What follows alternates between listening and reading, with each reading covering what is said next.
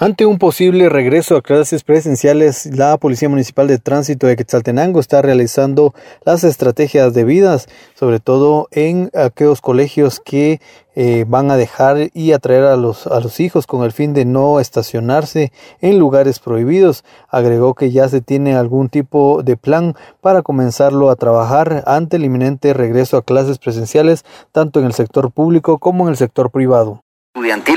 Eh, sí, ya se está analizando cómo poder llevar a cabo eh, algún tipo de estrategia y poderle dar viabilidad en puntos eh, claves.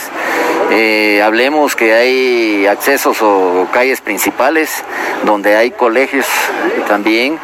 esto pues es con la finalidad de que realmente la viabilidad se mantenga en estos puntos. vamos a tratar la manera de tener reuniones con los directores de cada uno de estos establecimientos para hacer algunos planteamientos de mejorar eh, este tipo de actividad que se desarrolla en el momento que ya se esté retornando a clases. Sabemos perfectamente bien que acá hay puntos donde se congestiona porque hay padres de familia que van a dejar a sus hijos o van a traer a sus hijos a los establecimientos estudiantiles.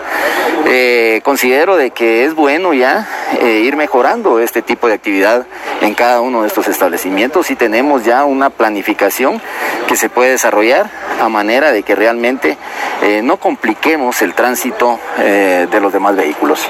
José Mendoza, jefe de la Policía Municipal de Tránsito, informó también que se van a hacer algunas señalizaciones en las cercanías de algunos establecimientos educativos para poder ir eh, ordenando el tema vehicular antes de el regreso a clases presenciales. Siempre y se autorice o no, ellos van a estar preparados con las diferentes estrategias.